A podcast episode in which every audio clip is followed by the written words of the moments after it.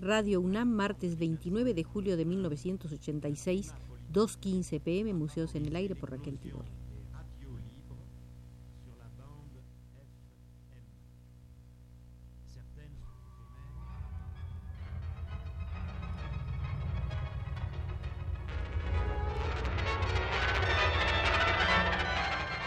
Museos en el Aire.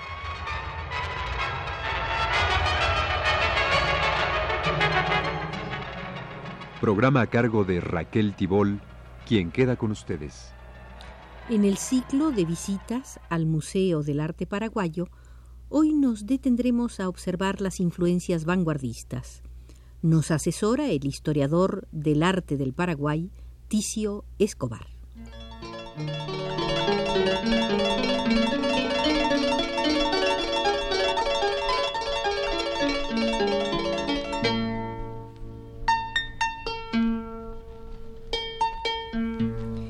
En los años 60 se dio en el Paraguay una gran necesidad de abrirse a los nuevos movimientos que irrumpían en América Latina. Crecía una especie de claustrofobia cultural, y no sólo a partir de las circunstancias que afectaban al arte latinoamericano en general. La propia experiencia de un largo encerramiento particular acudizaba el temor al atraso y al provincianismo propio de los procesos nuevos de países dependientes.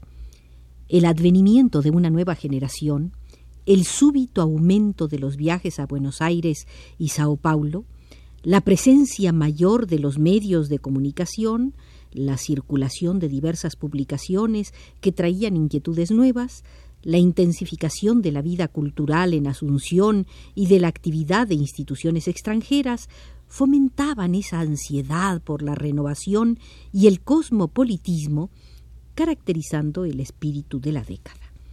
Los medios informativos traían imágenes de modernidad y de experiencias audaces. La llegada de revistas como Time, Life, Look, el auge de la información en publicaciones argentinas como Panorama, Primera Plana, Periscopio, de noticiosos cinematográficos de Francia y Alemania como Actualidades Francesas o El Mundo al Instante, permitía la divulgación, superficial pero eficiente, de noticias al día acerca de las últimas novedades artísticas. Los centros culturales extranjeros, como el Centro Cultural Paraguayo-Americano y la Misión Cultural Brasilera, facilitaban el contacto con el exterior a través de variadas exposiciones. El súbito abaratamiento de los pasajes facilitó el aumento de continuos viajes al exterior, especialmente a Buenos Aires.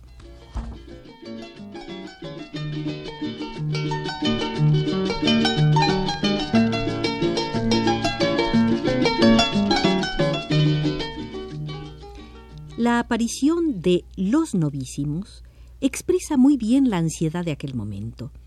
El grupo, formado por José Prat, nacido en 1943, Enrique Careaga, en el 44, William Riquelme, también del 44, y Ángel Yegros, nacido en 1943, surge en 1964 y se presenta como una alternativa de actualización y renovación generacional.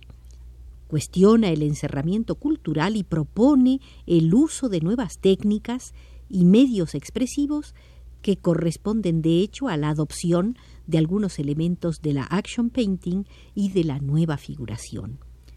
Los novísimos significan una sacudida que ayuda a movilizar la producción estética, pero que en sí misma no tiene mucha relevancia. Su contribución debe ser buscada en sus efectos sobre otras prácticas.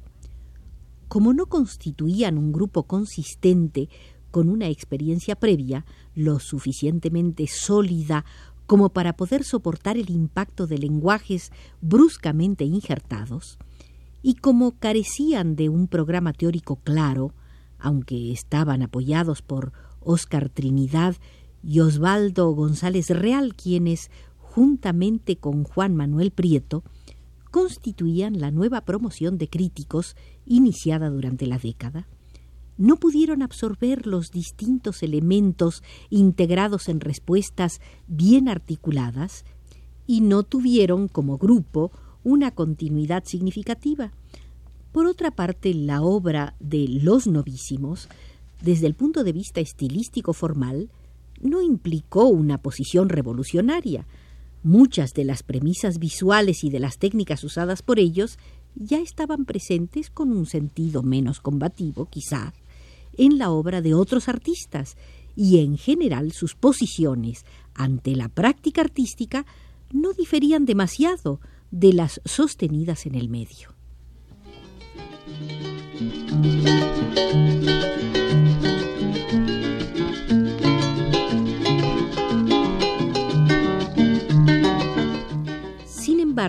Al destacar ese momento de renovación que estaba viviendo toda la plástica, centrándolo en una nueva postura de anticonformismo y crítica, los novísimos constituyeron un factor dinamizante y aportaron la incorporación de elementos más jóvenes. En realidad las limitaciones del grupo no hacían sino expresar los apuros de toda una plástica demasiado joven e inexperta como para enfrentar desafíos muy fuertes.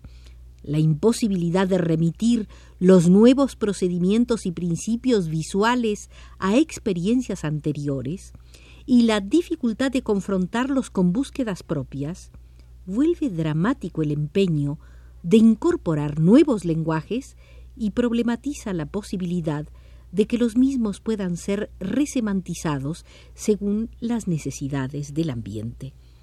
Por eso muchas de las nuevas formas no pudieron ser profundamente asimiladas y sólo funcionaron como audaces fachadas de planteamientos confusos y tímidos. Otros artistas se mueven cerca de los novísimos y exponen juntos a veces.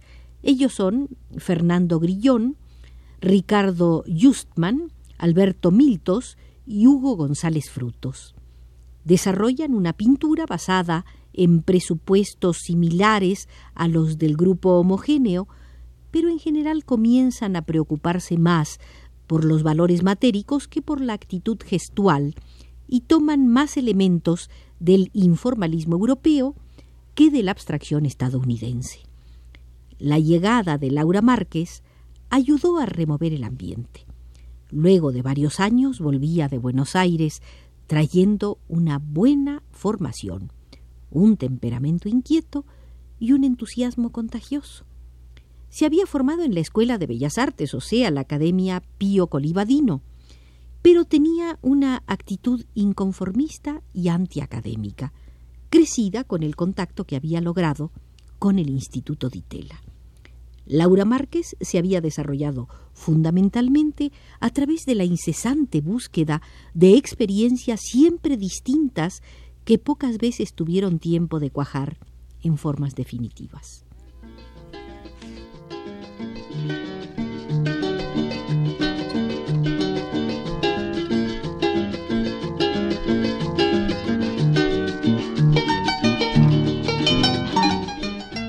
En los años 60, Buenos Aires constituía uno de los principales centros experimentales de América Latina y el auge del Instituto Di Tella entre 1964 y 1968 indicaba el punto más alto de la enorme gravitación que en el Coron Sur tenía el vanguardismo porteño, fuertemente influenciado a su vez por el pop art, los happenings, el arte conceptual y los environment procedentes de Nueva York.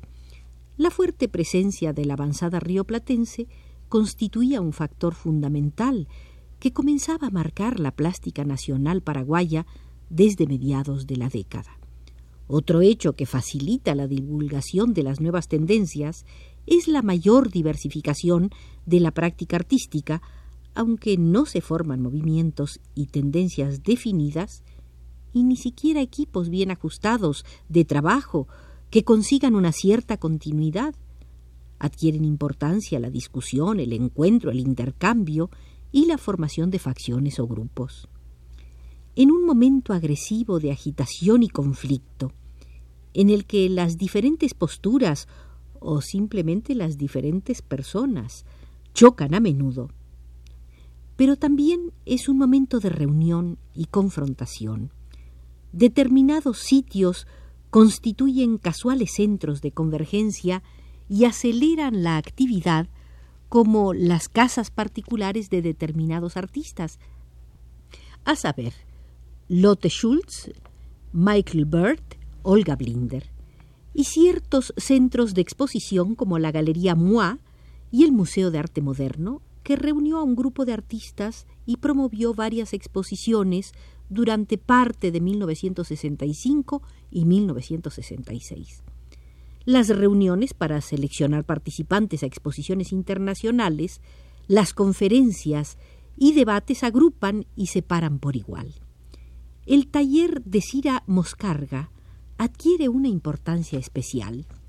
Su método libre e informal, que privilegia sobre todo la espontaneidad creativa, encaja bien en ese momento y ayuda a complementarlo con esa dosis de irreverencia, humor y anticonvencionalismo que da un tono especial a los últimos años de la década de los sesenta. Ese toque de absurdo, locura y juego que desbloquea represiones y autocensuras, facilitando el experimentalismo. Los happenings, avientaciones y objetos bastante difundidos entre 1965 y 1969. El taller de Cira Moscarda, nacida en 1934 y fallecida en 1984, reunía jóvenes inquietos e imaginativos como Ricardo Mogliorisi, Alfredo Sepe y Francisco Alonso. Pero también constituía un lugar de encuentro al que asistían con mayor o menor asiduidad otros jóvenes artistas como Bernardo Krasniansky y ocasionalmente Alberto Miltos, Genaro Pindú y Juan Manuel Prieto.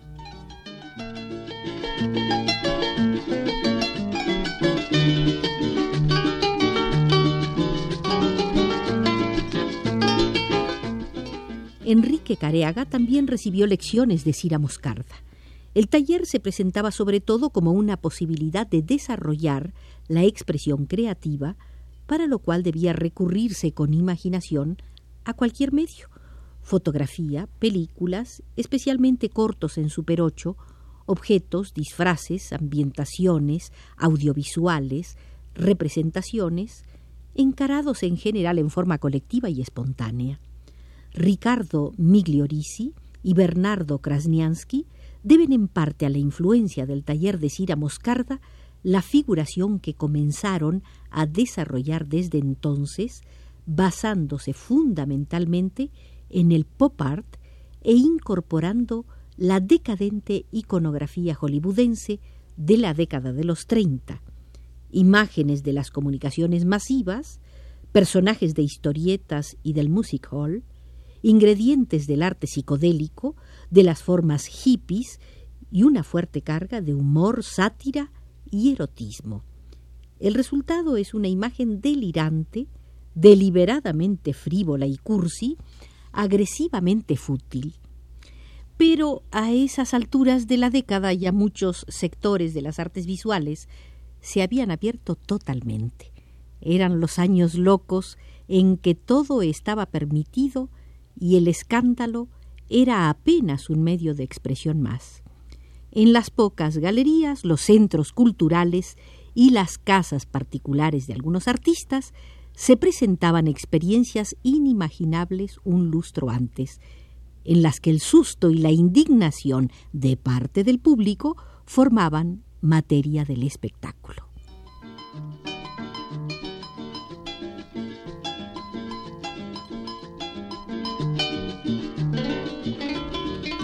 En el Museo del Arte Paraguayo hemos revisado el movimiento plástico durante la década de los 60. Agradecemos a Ticio Escobar su asesoría y a Arturo Garro la conducción de controles.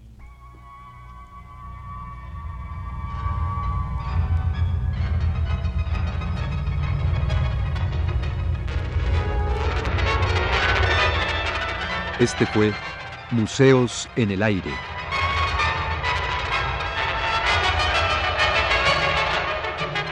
El programa de Raquel Tibol